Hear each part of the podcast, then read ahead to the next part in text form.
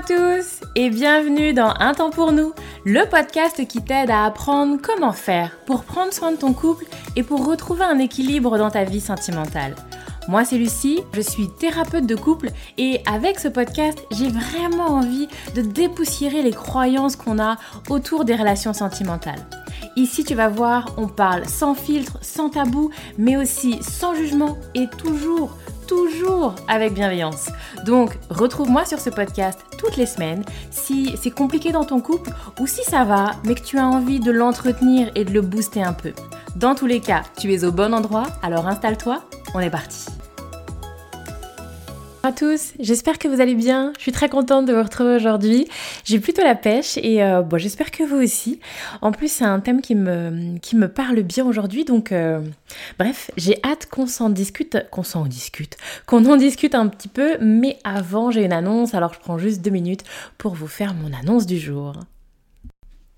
Et donc mon annonce du jour, c'est que je réouvre les portes de mon accompagnement parents, mais pas que. Euh, donc ceux qui me suivent depuis euh, quelques mois maintenant, c'est un accompagnement que j'avais déjà ouvert euh, en fin d'année dernière, en octobre-novembre, il me semble. J'aime bien, voilà, de temps en temps, euh, faire des accompagnements thématiques. Et, euh, et du coup, là, j'ai envie à nouveau de, discuter parentalité avec, avec vous. Donc, l'accompagnement parent, mais pas que, c'est justement pour travailler sur le couple quand on est parent. Parce qu'il n'y a rien, et on ne travaille pas sur son couple quand on est parent, quand les enfants prennent beaucoup de place, quand... alors, je voulais quand même faire une parenthèse parce que c'est les enfants, quand on parle de parentalité, souvent, bah, si on n'est pas parent, on ne se sent pas concerné. Et j'ai vraiment envie aussi de m'adresser aux futurs parents, aux couples qui n'ont pas encore d'enfants, mais qui, euh, pour lesquels c'est peut-être un projet de se parler parentalité. On ne s'en parle pas. Comment ça va se passer en termes d'éducation? Comment est-ce qu'on voit les choses? Avec quoi on arrive dans cette parentalité? Avec quels schémas familiaux est-ce qu'on a?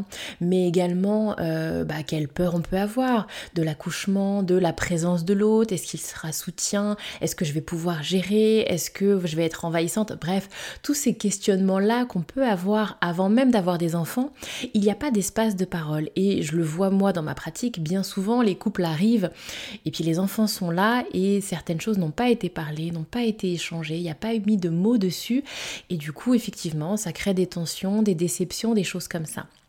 Bref, je vais pas vous faire tout l'épisode sur cette thématique, mais euh, je pourrais en parler pendant des heures tellement ça me passionne. Donc j'ai ouvert quelques places. C'est vraiment, euh, voilà, je, n'ouvre pas ça. Euh, à beaucoup de monde, mais j'ai quelques places qui s'ouvrent pour cet accompagnement spécifique qui est un accompagnement court sur trois séances. C'est un accompagnement qui dure seulement quelques semaines pour remettre un peu de cadre là-dedans, pour reparler un peu de, de votre parentalité, mais surtout faire de la place pour le couple qu'il y a derrière et remettre parfois un petit peu le couple au centre. Bref, si ça vous intéresse, si vous êtes tenté de travailler un petit peu sur cet équilibre entre le couple amoureux et les parents que vous êtes ou que vous avez envie d'être, alors vous allez trouver toutes les infos dans les notes de cet épisode, le lien où je vous détaille en long, en large, en travers tout ce qu'il y a dans cet accompagnement, le tarif, etc., comment ça fonctionne.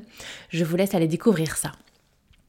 Et donc je m'arrête là pour mon annonce et on va se lancer dans l'épisode du jour où là on va se parler du fait de quitter l'autre. Et je reviens là-dessus. J'ai déjà fait un podcast sur cette thématique, mais c'est une thématique qui me plaît, c'est une thématique qui parle à beaucoup de monde et j'ai encore des choses à dire sur ce sujet, sur l'idée de c'est difficile de le quitter. Il y a, il y a vraiment ce, cette notion de c'est compliqué alors que je ne me sens pas bien, alors parfois que j'ai l'impression de ne plus être amoureuse, vraiment rien ne me convient, je suis pas heureuse, ça ne me plaît pas, etc.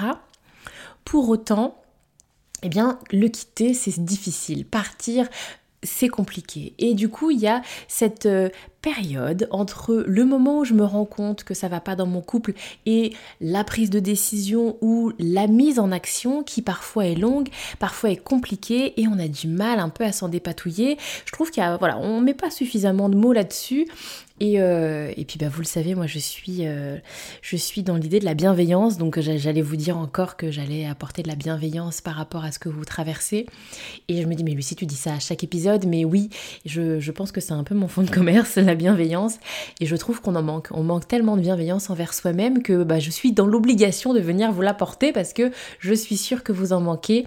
Et euh, pour être transparente, moi la première, je manque bien souvent de bienveillance envers moi-même. Donc voilà, je pense que c'est comme ça que l'humain fonctionne.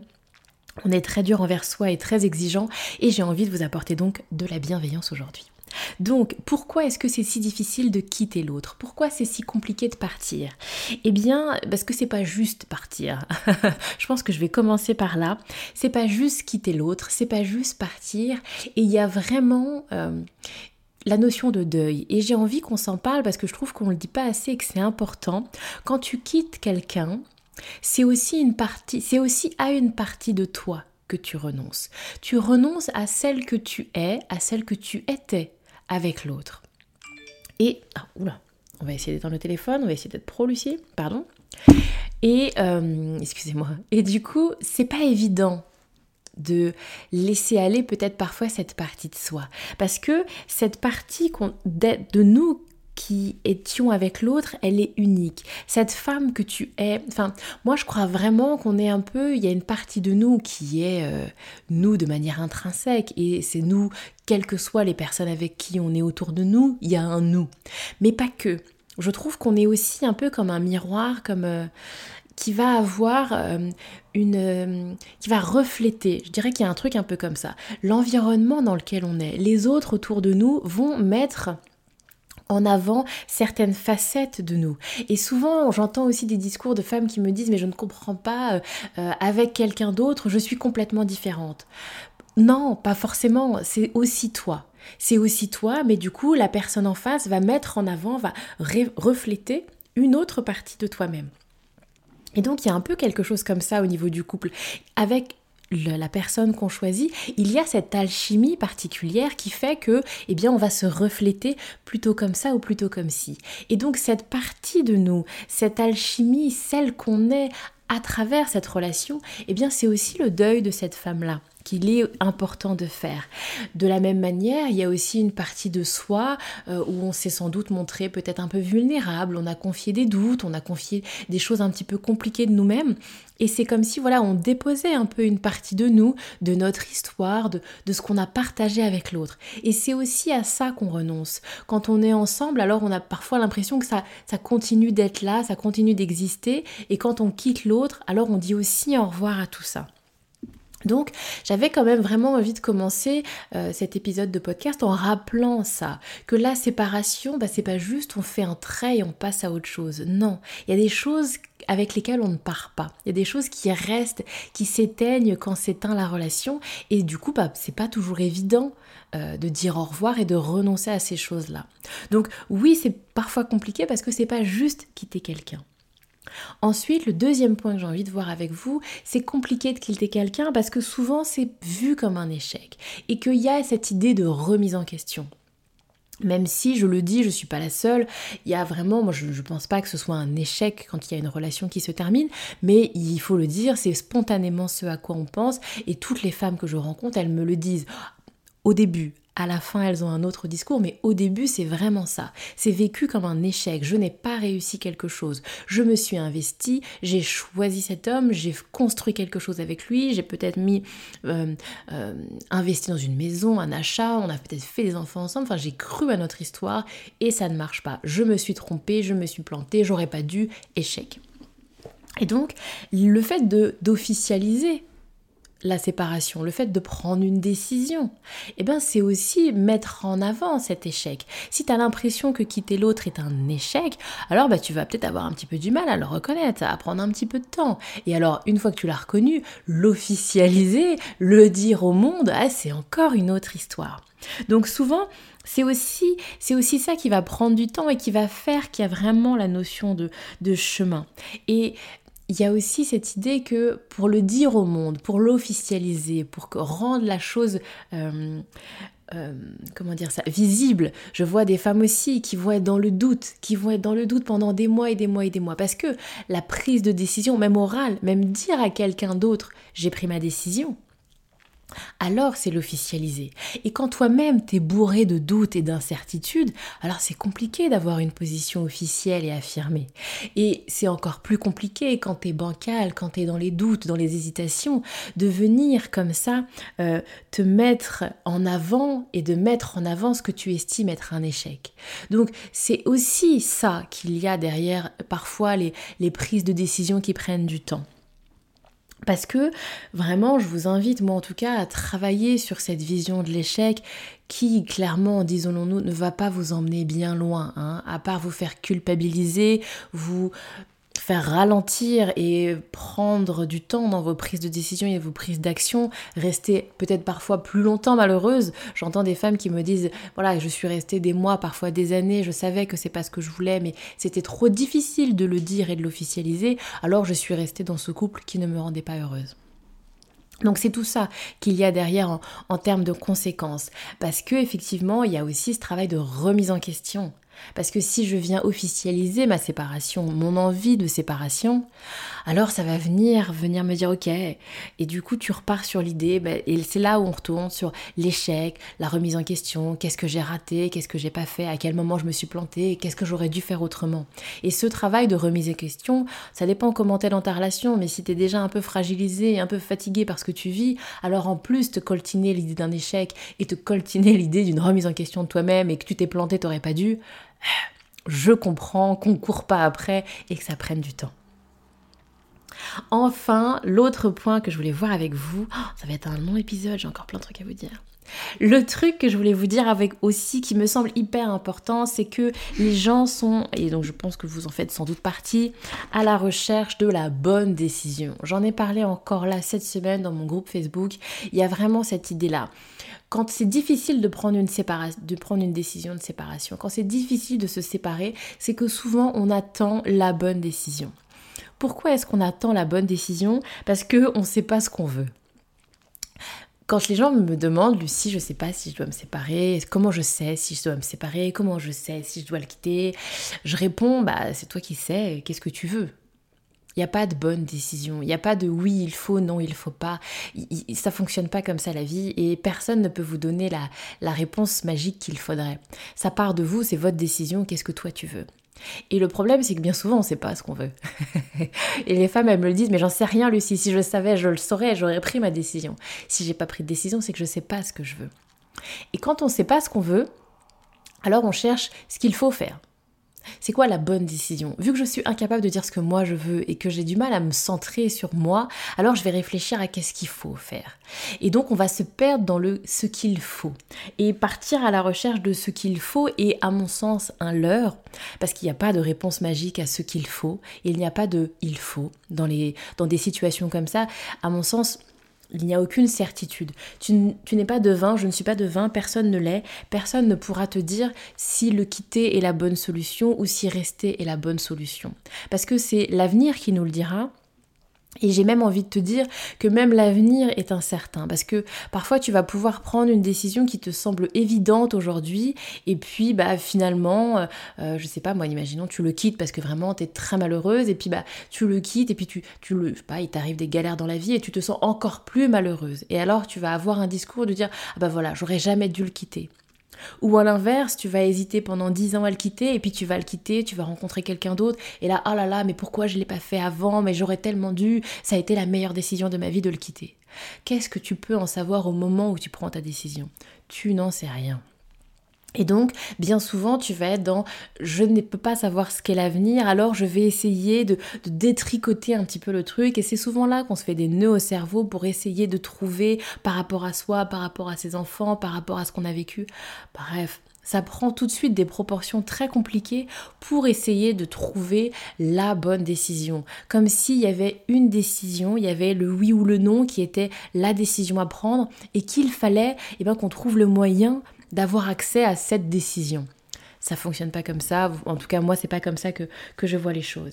Et donc si vous êtes un peu dans, ce, dans ces fonctionnements-là, je vous invite à vous centrer plutôt sur non, arrête de chercher la bonne décision, qu'est-ce que moi je veux? Et si vous savez pas ce que vous voulez, alors c'est là-dessus qu'il faut bosser. C'est ça qu'il faut travailler. Il faut travailler votre relation à vous. Il faut travailler pour que vous puissiez être capable de dire ce que vous voulez maintenant et que vous soyez suffisamment armé, que vous ayez suffisamment confiance en vous, que vous soyez suffisamment épaulé, soutenu pour pouvoir officialiser ce que vous vous voulez et vous dire que c'est ce que je veux à un moment T, avec ce que je connais, les informations que j'ai aujourd'hui. Et ça, je sais que c'est pas une mince affaire, mais à mon sens, le travail, il est là, plutôt que d'essayer de trouver la bonne décision. Et enfin, la dernière partie que j'avais envie euh, d'aborder avec vous, et je pense que j'en reparlerai parce que ça me semble être euh, vraiment un élément clé, et, euh, mais bon, j'ai quand même envie de vous en parler un petit peu. J'ai envie d'appeler ça l'idée de fermer les portes et d'abaisser les barrières. Et vraiment, je trouve qu'on officialise, on, on communique pas assez là-dessus, sur ce cheminement de fermer les portes et d'abaisser les barrières qu'on retrouve dans les prises de décision un peu de manière générale. Et moi, je l'observe énormément, en tout cas dans les, dans les couples que j'accompagne, euh, sur cette idée, voilà, il faut qu'on ferme les portes et qu'on abaisse les barrières. Quand je parle de fermer les portes, c'est cette idée que quand on, bah, par exemple, si on suit cette idée de j'ai du mal à me, à me séparer, c'est parce qu'il y a encore plein de portes qui sont ouvertes. Il y a des portes de possibilités multiples. Et si on essayait ci? Et si je tentais ça? Et si j'arrêtais de faire ceci? Et si il arrêtait ça? Et toutes ces portes, ce sont des possibilités. Et donc, en fait, on a l'impression que c'est compliqué de prendre une décision parce qu'il y a des multiples portes ouvertes et qu'il y a plein d'autres chemins, il y a plein d'autres possibilités qui existent. Et il est intéressant de pouvoir fermer les portes. Et je sais que je l'ai moi-même expérimenté, j'ai un couple que j'ai accompagné qui était là-dedans. Travailler sur leur couple, c'était une porte ils étaient compliqués, ils savaient plus, ils pensaient à la séparation, mais ils avaient envie d'aller au bout de quelque chose. Et donc ils ont aussi fermé cette porte de travailler sur leur couple. Ah bah c'est ok, ça on a essayé, ça on a essayé, ça on a essayé. Et comme ça, un peu comme un couloir en fait, où on va progressivement fermer la porte pour qu'il n'en reste qu'une. Et souvent, voilà, moi en tout cas quand je discute avec des couples ou des femmes que j'accompagne, il y a cette idée je disais cette idée que pour l'instant j'ai l'impression que c'est pas la seule option et j'ai besoin d'aller vérifier toutes les options et de fermer les portes qui seraient peut-être possibles. Et mon message, c'est que c'est ok c'est que c'est normal, c'est que ça fait partie du chemin et que ça fait partie du processus et c'est tout à fait normal et que plus il y a du passif, plus il y a de l'attachement, plus il y a de l'affection, plus il y a, il y a de l'ancienneté dans la relation, il y a des choses qui sont en jeu, des maisons, des enfants, des choses comme ça, bien évidemment que tu vas prendre le temps de fermer toutes les portes et de fermer toutes les options possibles. Et c'est ok. Et donc ça prend du temps, c'est un chemin. Et ma deuxième idée, c'est d'abaisser les barrières parce que bien souvent, entre toi et la prise de décision, il y a de multiples barrières qui sont là devant toi. Et donc, sur cette thématique de la séparation, les barrières, ça va être aussi les inquiétudes. Par exemple, je vais pas y arriver seule. Je vais pas y arriver seule, moi c'est compliqué, moi je peux pas gérer, moi, voilà, toutes ces angoisses-là et cette peur, ça c'est une barrière. Et donc, avec le temps, tu vas euh, prendre le temps, travailler sur toi, tu vois, ton, ton mental va venir comme ça t'apporter des solutions et tu vas pouvoir abaisser cette barrière et te dire, ok, en fait, je vais pouvoir gérer des choses seule, c'est bon. Et là arrive une autre barrière qui va être peut-être le financier, le logement. Mais comment je vais faire? Finalement, j'aurai plus que mon salaire. Il va falloir que je déménage, il va falloir que je trouve un autre logement. Là encore, c'est une barrière qui va être plus ou moins longue à abaisser. Et là encore, progressivement, ton mental va venir t'amener des solutions et tu vas abaisser cette barrière. Il y en a encore plein d'autres, comme le fait de te retrouver célibataire, comme le fait de te retrouver mère célibataire peut-être, comme le fait de pouvoir officialiser ce que je disais tout avant, comment je vais l'officialiser à ma famille, comment je vais le dire à mes amis, comment je vais le dire à mes enfants. L'officialiser, l'image que ça va renvoyer de toi, cette notion d'échec, tout ça, ça c'est une énorme barrière. Là encore, progressivement, elle va s'abaisser. Enfin, une grande barrière que je vois chez de très nombreuses femmes, c'est les enfants. Mais c'est pas ce que je voulais pour mes enfants. Moi, je voulais construire une famille, je voulais pas être mère célibataire. Et parfois des femmes qui ont elles-mêmes un parcours compliqué, une enfance difficile avec des parents séparés et qui, qui, ont, qui sont bourrées de peur de refaire vivre des choses à leurs enfants, qui ont l'impression de répéter des schémas familiaux, etc. Et là, vous imaginez bien que c'est une immense barrière. Et là encore, en travaillant sur toi avec du temps, tu vas pouvoir abaisser cette barrière. Donc, vous voyez, il y a encore des milliers d'autres barrières et des milliers d'autres possibilités. Et progressivement, tu vas fermer les portes et tu vas abaisser les barrières et progressivement alors cette décision de séparation ou cette décision de rester parce que bien souvent ce chemin là les portes qui se ferment et les barrières qui s'abaissent eh bien parfois, alors plutôt les portes, eh bien ça va être d'autres possibilités qui font qu'il va pas y avoir de séparation et tant mieux. Moi j'ai des couples là-dedans qui sont dans euh, on vient te voir Lucie, c'est une porte, c'est parfois même la dernière porte. Hein. Souvent on vient me voir, c'est la dernière porte avant, avant la séparation, c'est la dernière tentative. Et puis ça fonctionne, et puis ça marche, et il n'y a pas de séparation, et du coup c'est merveilleux, c'est ok, bref, on est content. Mais parfois, ça marche pas, Parfois, c'est vraiment une porte qu'il était nécessaire de fermer et c'est ok aussi et il n'y a pas de souci. Mais vraiment, vous dire que ce travail de fermer les portes et d'abaisser les barrières, il prend du temps. Quelques jours, quelques semaines, quelques années et c'est ok. Donc, je m'arrête là sur cet euh, long épisode de podcast, mais j'espère qu'il vous aura été utile. Et euh, n'hésitez pas à me, le dire. D'ailleurs, il y a l'une d'entre vous qui m'a fait la remarque, parce que je le dis à chaque fois, laissez-moi des commentaires sur Apple Podcast, etc. Mais je sais qu'il y a plein de gens qui m'écoutent pas sur Apple Podcast aussi. Alors n'hésitez pas, un petit message euh, sur Instagram, un petit mail, ça marche tout autant et ça me renvoie également beaucoup de, de positifs, donc il n'y a pas de souci. C'est intéressant de le faire sur Apple Podcast parce que ça permet de découvrir le podcast, mais pas que. Moi, je suis aussi très, euh, très demandeuse de vos retours et que vous puissiez me partager un petit peu ce que ce, ce, podcast, ce que je vous apporte, ce que je raconte là, ça vous apporte et, et que ça vous, ça vous est utile. Donc je m'arrête là, prenez soin de vous, je vous envoie toutes mes bonnes ondes si vous êtes dans une période comme ça qui est un peu compliquée. Et puis bah, si vous avez envie qu'on en parle et qu'on travaille éventuellement ensemble pour dépasser un peu cette, euh, phase de votre vie difficile, eh bien vous savez où me trouver. Dans les notes euh, de cet épisode de podcast, vous aurez toutes les infos dont vous avez besoin pour me contacter. Je m'arrête là, prenez soin de vous, de votre relation et surtout de vous. Et puis je vous dis moi à la semaine prochaine pour un nouvel épisode du podcast.